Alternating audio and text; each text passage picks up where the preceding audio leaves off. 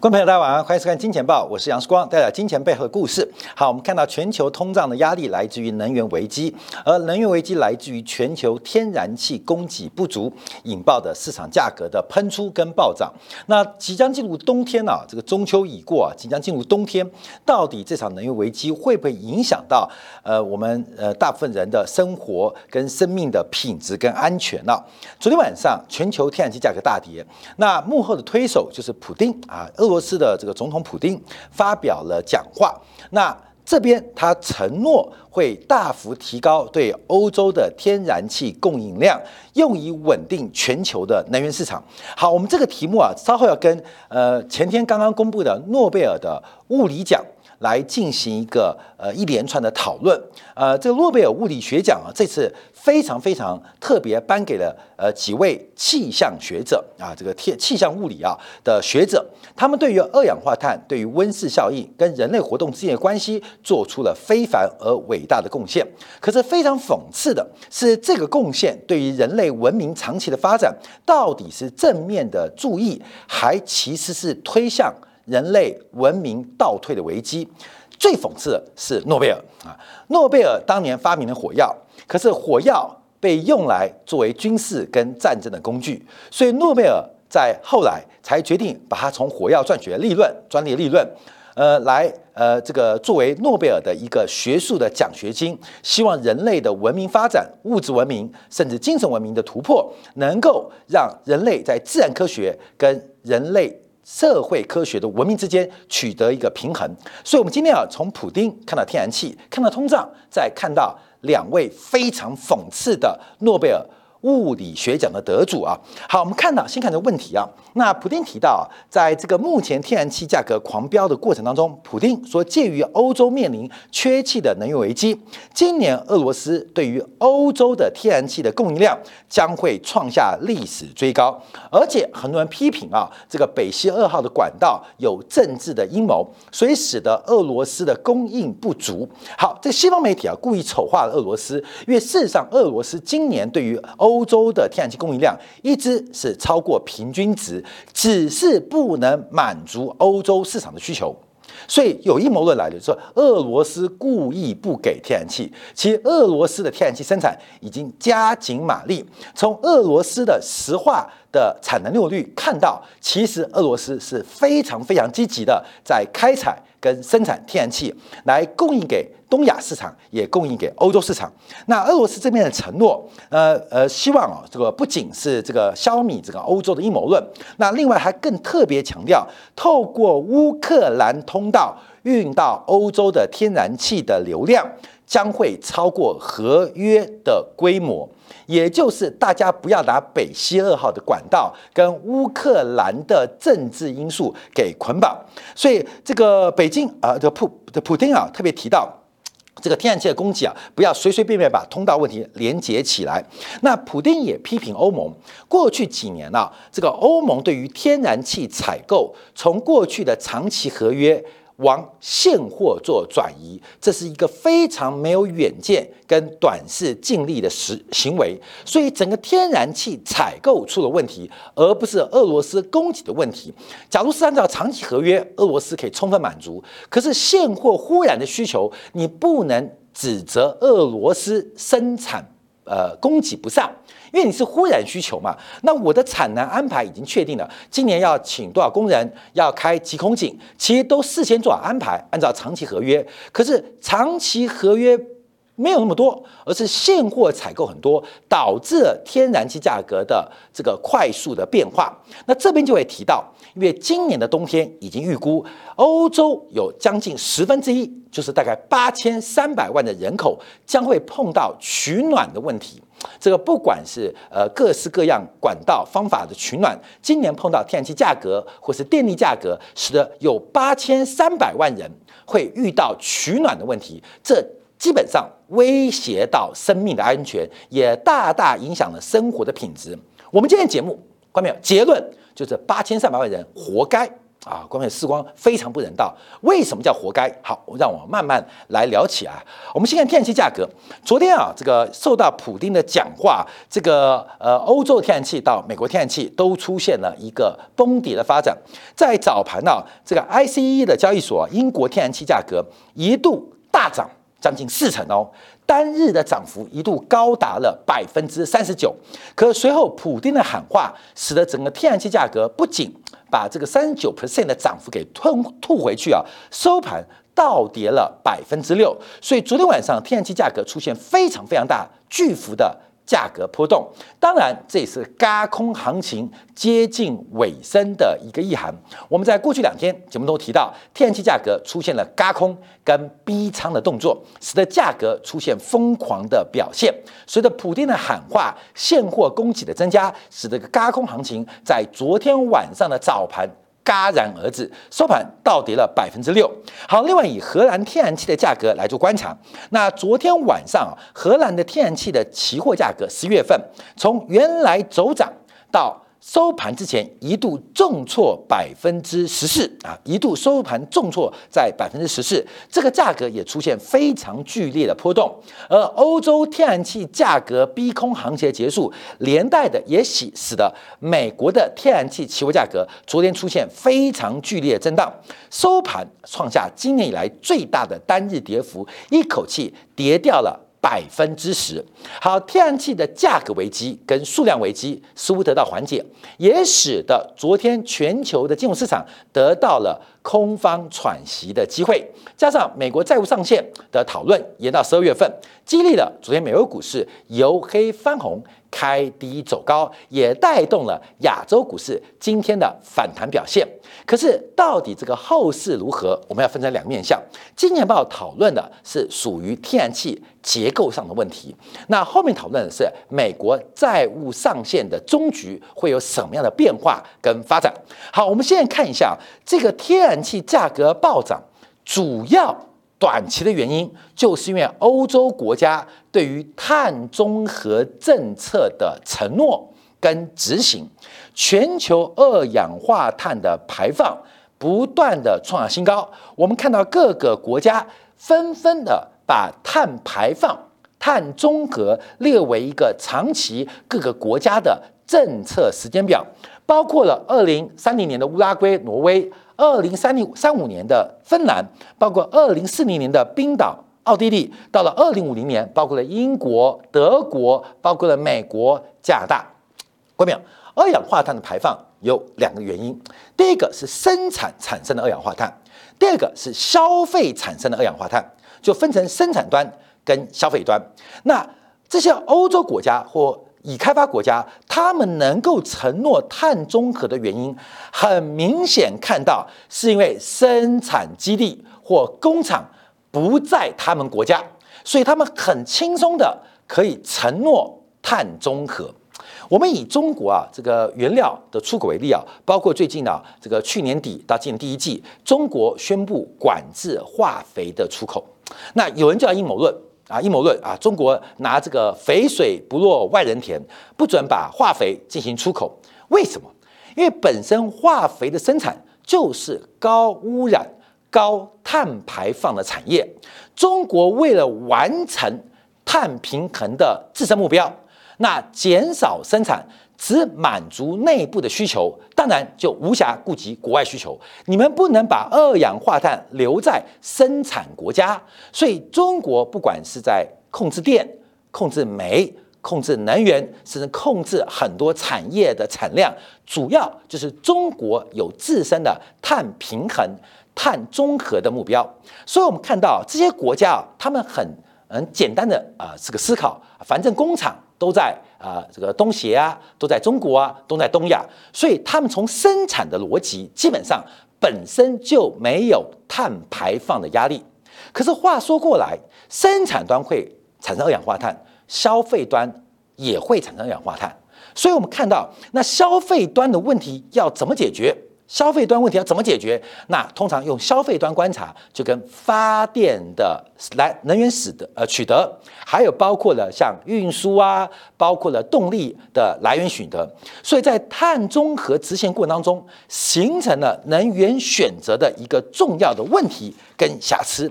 我们看到这个最近啊，这个能源价格的压力给通货膨胀带来一个非常大的推升动力。从日本、法国、意大利、英国、加拿大到德国。到美国，到整个 OECD，很明显看到能源的涨价，使得全球物价走高，出现了新一波的推力。当然，我们也假设石油是整个商品通胀的最后一棒，但我们不断跟大家报告的，通胀不会结束，因为商品通胀之后来的是更恐怖的魔鬼，叫做制度通胀。我们就要把这个碳中和跟能源价格走高并在一起，石化产业。包括产油国家纷纷都了解到，未来对于石油甚至天然气的需求，在长期的展望是不明朗的，甚至会消失。那他们就没有更多的漏动力来进行原油乃至化石能源的开采。在这个窗口，在新能源还没有补上之际，所有碳中和必须要执行的硬政策。跟目前石化产业的软抵抗，形成了一个能源价格不断喷出跟发展。包括目前为止，在民主党执政的这个前提之下，美国的页岩气的产能迟迟不能恢复，不能得到修补，这也使得美国天然气价格不断的飙升。所以，美国有大量的页岩气库存，有页岩气开采的技术，但因为碳中和的政策阻扰了整个石化产业对于页岩气。的进步的投资，那这种长期的展望影响到中期的投资进步，引发了短期供给的危机，这就是我们要特别留意跟关注的。所以，我们这话题就要拉回来看一下自然科学，在前前天呢，这个诺贝尔物理学奖。啊，颁给了三位杰出的物理学的这个呃先驱跟优秀的人才啊。我们先讨论其中两位，那另外一位留待我们今天部分做讨论。这三位啊，分别是研究这个复杂系统失讯因子的帕里西啊，这个呃复杂系统这个为什么会失讯啊？这个失讯因子在哪边？这个帕里西透过他的模型共建发现了。我们只要讨论是另外两位，一个是哈塞尔曼，一个是哈塞尔曼中间这一位啊，哈塞尔曼。基本上，他创造了一个物理模型来预测了地球的环境变化。哈塞尔曼建立一个可靠的物理模型来预测地球的环境变化。我们等下说明。另外是日本的一位学家，这个曾国鼠郎，他基本上是全球最早最早，呃，呼吁大家要注意二氧化碳对温室效应的影响。多早？一九七零年代初期，这个曾国鼠朗他就作为一个物理学家，就不断的提醒大家，二氧化碳对于温室效应、对于大气温度的直接干预。所以这一次啊，等于这个诺贝尔的物理学奖颁给了全球温室效应，尤其是二氧化碳排放影响大气温度的先驱者真锅鼠朗。那他做的模型用 CO2 二氧化碳的排放跟大气温度上升之间的关系做出了实证，所以这两位，一个是哈塞尔曼，一个是真锅鼠朗，基本上对于整个温室效应。啊，对于二氧化碳排放的研究跟模型的建立跟可靠的预期，基本上得到了诺贝尔物理学奖的桂冠啊！这是气候物理当中首度拿到诺贝尔物理学奖，因为过去二零一九跟二零二零啊，这个诺贝尔物理学奖都颁给了是天文物理啊，这也是首度颁给有关于大气、有关于气象在物理学上的一个贡献。好，我们简单说明一下他们两个研究的过程。第一个要看到曾国首长啊，我再次强调，曾国首长是全球物理学家第一个。呃，针对二氧化碳影响大气温度、影响温室效应的一个学者啊，已经得了五十年，那就终于等到了诺贝尔奖的肯定啊。那他用出的模型，他第一个前提就是不断不断的进行模型的简化，模型的简化。他认为啊，人类无法跟自然界的复杂度抗衡，因为每一滴雨。每个行为中间牵扯到许多的物理因素，要把所有的因子考虑进来，建立模型是完全不可能的啊！这是自然科学领域哦。等一下我们要提到帕里西是进入到了社会科学领域啊，那更复杂。只有筛选出关键因子，才是建立成功。模型的一个唯一方法。好，观众朋友，这是我们七月份用黄金一七九五作为滤网来预测全球科技股估值是多头是空头，拉回是买点还是反弹是空点。好，我们在节目当中啊，做出很多假设。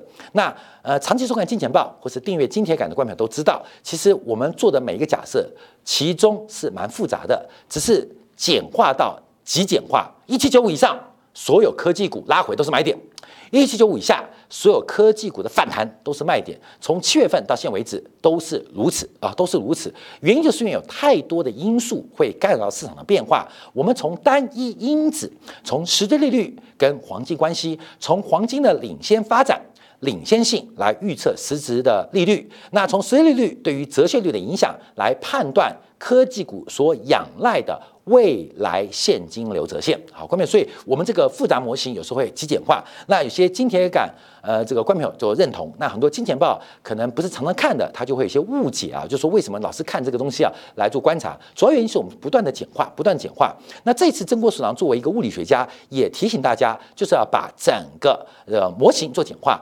萃取出最关键的因子，他在一九七五年就已经发表，透过一个这个三维空间的一个气象模型来进行预估，做出了假设。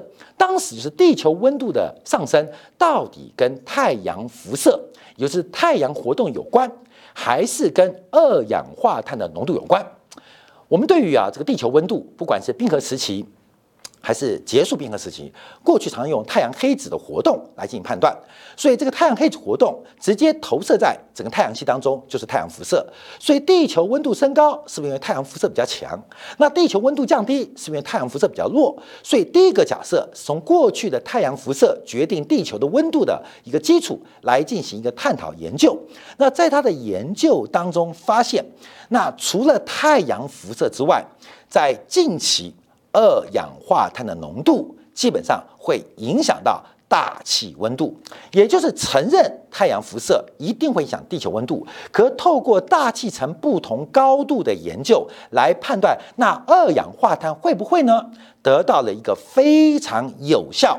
非常扎实的研究基础啊，这个理论早就开始啊，从一九七五年就发表了，后面不断的这个呃这个呃这个修修正啊，不断的修缮，不断的完整化，所以在这次得到了诺贝尔的物理学奖。好，这第一个就是温室效应的 CO2 啊，关键就很妙哦。那温室效应跟 CO2 的关系，那就简单了。既然是恒等式，就是我们讲自然负债表，温室效应跟 CO2 的排放量有关系。假如我们要控制温室效应，那我们就控制 CO2 就好了嘛。关没有？就是快速的现在的政策发展哦，我们要避免温度不断升高，我们不能避免。那没关系，我们控制恒等式的另外一个方面，就是控制 CO2 的一个排放量，那就等于回来会控制温室效应，对吧？啊，对吧？关没有？我们就看观察。好，这个假设，等一下我们要留下来聊一下。我们之前呢，在九月份什么收视率很高，就讲碳权。碳配额啊，最差那一集啊，我们继续聊，因为这最重要的继续聊。因为时光常常讲啊，像我们去年这个十月份做油价啊，四十二块的时候，收视也不好，很妙哦。做商品行情，反正大家不关心啊。这个原因很多，因为其实啊，人多的地方不要去，人少的地方常常有黄金坑啊。好，所以我们等一下把这个问题留下来哦。这个温室效应等于 CO2，所以人类的直观按照数学方程式，我们控制 CO2 就等于可以控制温室效应，有真锅鼠朗的一个这个物理的模型作为基础。而且德隆贝尔讲的肯定好，第二位，第二位啊是德国气学气象学家哈塞尔曼呢，他让气候理论无序变有序。那他的理论是用物理模型来预测预预测地球环境的变化。他认为温室效应有自然因素，也有人为活动的影响，所以他做了很多模型的一个构建，来单纯跟复杂的计算温度变化。所以单纯计算自然变量。是蓝色线，那另外一个是红色线，就是加上了人类的活动跟人类文明发展的因素，会变成红色线。那黑色线是透过科学真实观察的结果进行拟合，所以很明显发现自然因素是蓝色线，也就是我们看过去几年啊，太阳活动进入周期性的放缓。可是人地球的温度却越来越高，什么原因？因为人类的文明活动引发了地球温度的走高，所以跟实质观察的黑色值高度有关。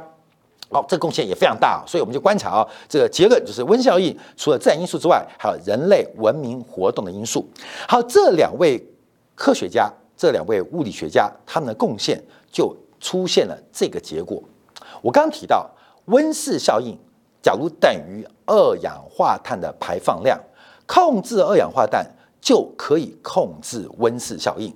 所以啊，在碳权、在碳配额的这个呃设计当中，就把二氧化碳货币化，把二氧化碳货币化，货币化的结果就看到了，包括了欧盟的二氧化碳的碳价，包括英国的碳价，经过货币化交易，像英国碳交易市场是在今年五月，也就是不到半年前所创立的，所以我们看到，不仅欧洲出现了二氧化碳的交易市场。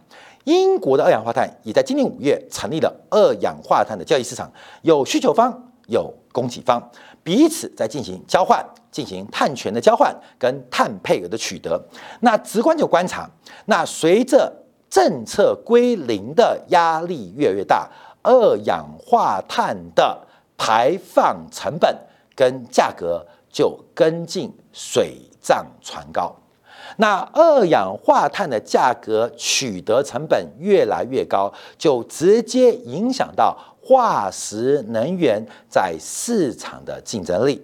化石能源除了政策要求退出的前提之下，本身在市场竞争机制出现了一个货币化的二氧化碳成本，也没有价格竞争的基础，就逐渐的退出了能源。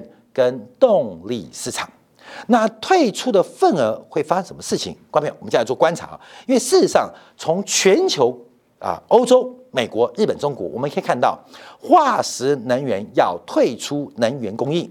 我们就以最上游的基础设施发电量为例，我们看欧洲市场。欧洲啊，目前可再生能源占百分之三十九点四，核电仍然占了四分之一，二十二点五，煤炭在百分之十五点九，天然气占百分之二十点七啊，占满二十点七。但这个饼啊，我们感觉啊，这个会有个错觉，因为这是个饼图啊，因为在发电系统中有分成机载发电、中载发电跟间载发电。机载发电是二十四小时稳定不停的供应电力。中载发电可能会依依据依照这个短期，就每天固定使用周期，像白天用电用的多，晚上用电用的少，一个周期的发电脑来进行稳定供电。那间载发电就是出出现意外，比如今天温度忽然变得很高，忽然什么电系统断电，这个间载发电这时候就要准备了啊，备准备上再上啊。事实上，从可再生能源做观察，只有风力发电可以作为机载发电。而太阳能只能作为间载发电啊？为什么？因为太阳能只有白天有嘛，晚上没有。可是作为机载发电的风力，又本身有大气春夏秋冬的影响，偏偏在用电高峰的时候，是全球风力最小的季节。以台湾为例，台湾的风最大，大家都知道，叫做东北季风，就是冬天的风最大，可是冬天的用电量。最少，所以风力发电基本上它的周期性因素，使得它成为可靠的机载发电，其实不可靠。那更不要讲太阳能发电了。所以我们看到，以欧洲为例，忽然要把煤电给踢掉。另外，核电目前有可能把欧盟欧盟可能把核电剔除在清洁能源的选项之外。所以有那么大的缺口，可再生能源补不上。而这些非清洁能源要被踢掉，那天然气的需求有多大？看到没有？天然气的需求有多大？那我们就觉得很奇怪嘛。欧洲包括美国，第一个不生产油气，不想生产油气，因为这个石化能源的政策。可是要踢掉石化能源，那这个缺口到底怎么补？就回来了，用爱发电。用爱发电，各位，包括日本甚至中国，要去掉石化能源，快速用替代能源补上，它不是科技发展问题，它有个现实的缺口存在，而这个缺口的存在，基本上一个有政治政客的政策推进，另外还有一个是有关于成本的推高，成本推高，就是我给你退出时间点，退出的时间表。可是不用啊，不用不用不用不用不用不用，我马上走。为什么？因为碳价太高了。这些呃用煤的、啊用石油发电的这个发电厂，它从市场竞标二氧化碳的配额来进行发电，它划不来嘛，笨蛋才发电。煤价要走高啊，二氧化碳要走高，我就不发了。所以引发了整个天然气的需求忽然瞬间的暴增。好过没有？我们来讨论碳中和到底有多不容易啊？最近我们看到，包括了像这个巴西。因为干旱的关系啊，所以水利供电不足，包括的印度的煤炭的采购也不足，包括中国的能耗双控限电限产，包括了英国派出军队来护送加油的这个油罐车。我们要讨论啊，诺贝尔奖大家都知道，诺贝尔是发明火药的人。有人说火药是中国发明的啊，这是另外一个讨论了。诺贝尔发明火药。本来是希望用在很多不管是工程建设跟人类的物质使用，可是大家发现火药用来作为军事武器的改良，从冷兵器到热兵器，对于资源取得，对于国家利益可能更为有效。所以诺贝尔的伟大发明就变成生灵涂炭的杀人武器，所以诺贝尔才最终把他的所得、把他的储蓄成年诺贝尔奖，希望人类有自知之明。关键你知道讽刺什么？就诺贝尔的发明是出于好意。可最后毁了一次大战、二次大战，让数千万人无家可归，甚至失去性命。他的出发点是好的，可是他的结果是坏的。关键我们今天要提到这两位的诺贝尔物理学奖，他的出发点是好的，可是结果是坏的。我刚刚节目一开始提到，今年的欧洲可能有八千三百万人会得不到正常的取暖的渠道。这个在台湾观众可能不了解啊，像世光城去吉吉林啊，呃，参访待了七天，呃，在上海待过一段时间。我跟你讲，热不可怖，热不恐怖，热可以买个冰水，吹个冷气。冷啊，真是一种折磨啊！为什么东北人要疯狂的去海南岛自产？观众？你住在东北，你就知道冷真的是一个。无穷无尽的一个折磨啊！这个冷真的是很恐怖啊，热也是受不了，冷也受不了。可热可以控制，冷不能控制，冷不能控制。所以你不会看到南方人因为呃天气热跑去北方买房子，不会啊。热可以控制，装个空调，买几杯冰水喝下去就 OK 了。可是你会看到很多北方人到南方自产，因为冷真的是很恐怖的折磨。我相信被冷到的人、冷过的人都知道。好，观众朋友，我们要讲到一个重点：这八千三百万人为什么是一种？惩罚是一种自我的毁灭。好，后面我们从历史的角度观察，这个诺贝尔的良心发现，可是却出现了恶意结果。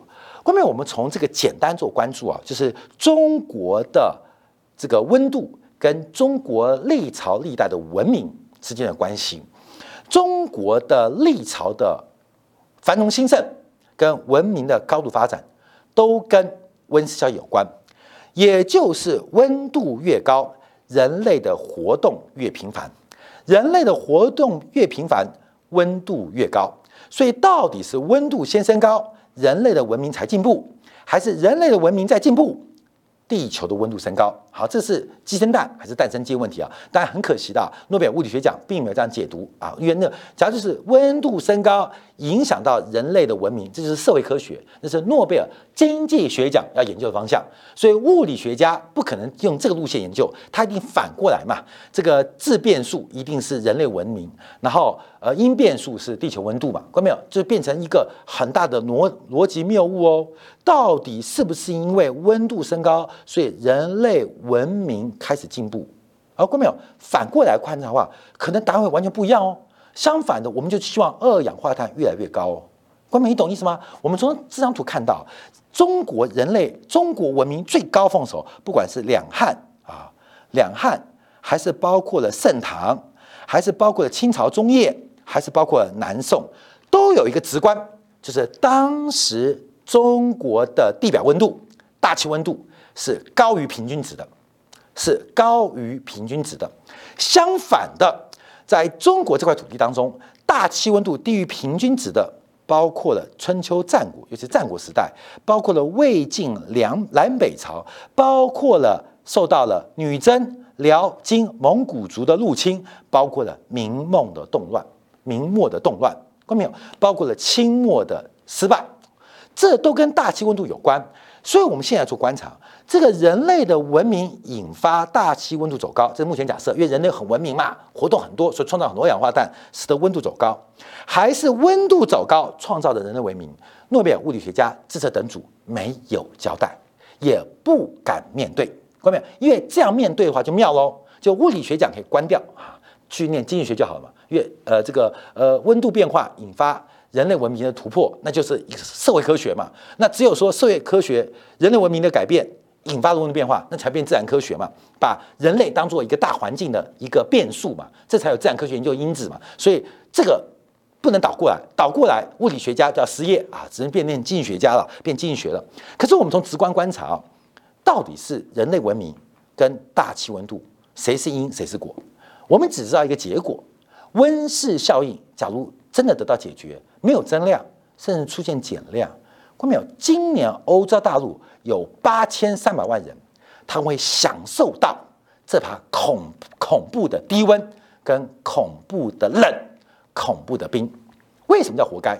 因为这八千三百万人，出估啊，其中有超过呃五分之一是把票投给绿党啊，懂什懂意思吗？就是因为他们支持绿党，绿党支持呃碳中和、去核、去煤、去石油。所以天然气价格暴涨嘛，刚刚讲我们说供需理论，那另外这种目标死目标，让整个欧洲的电价大涨，看到？大涨，那现在怎么办？活该，回家去感受低温的温度，看到没有？这是人类文明的选择。那放大做观察，到底人类的文明，人类文明会跟大气效应什么关系？说不一定。现在温度走高，为什么我们的文明发展到这种地步？就是因为温度走高。这从温度。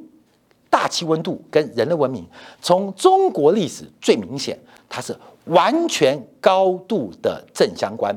所以你要转折大气温度，让它放缓，甚至变慢，甚至不增长，甚至开始降温，基本上就是摧毁人类文明最恐怖的手段。诺贝尔奖就是如此，诺贝尔就是如此。对于火药的伟大发明，最后反而成为。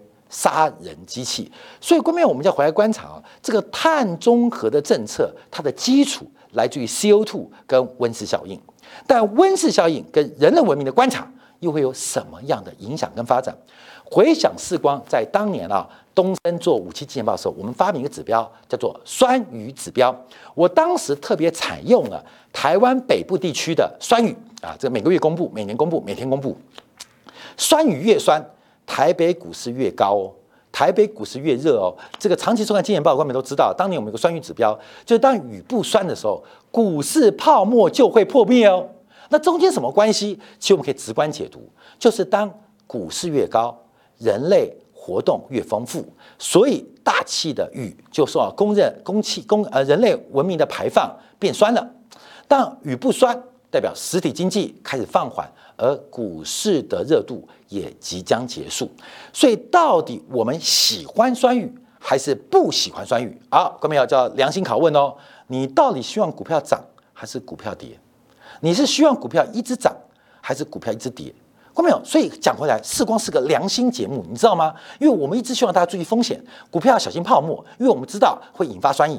那恰恰恰的是那些所有每天看多只涨不跌的分析人员或长期同业，他们是地球的环境混蛋，你知道吗？他们试图用这个温度，使用酸雨来毁灭我们的大气环境。看没有？这个假设荒不荒谬？可是历史会告诉我，我们的选择最终的结果。会是什么样的发展？好，感谢大家今天收看。我们休息一下，回来就要讨论另外一个诺贝尔化学奖的得主，同时来分析一下美国债务上限在昨天晚上传出好声音，共和党低头了。为什么？因为玩不起这种俄罗斯轮盘的游戏。那这又跟诺贝尔化学奖的得主的这个复杂系统的失讯因子有什么关系？结合起来，观众朋友，我们就会看到明天之后的。债务问题，好，休息一下，今天部分为大家做进一步的观察跟解读。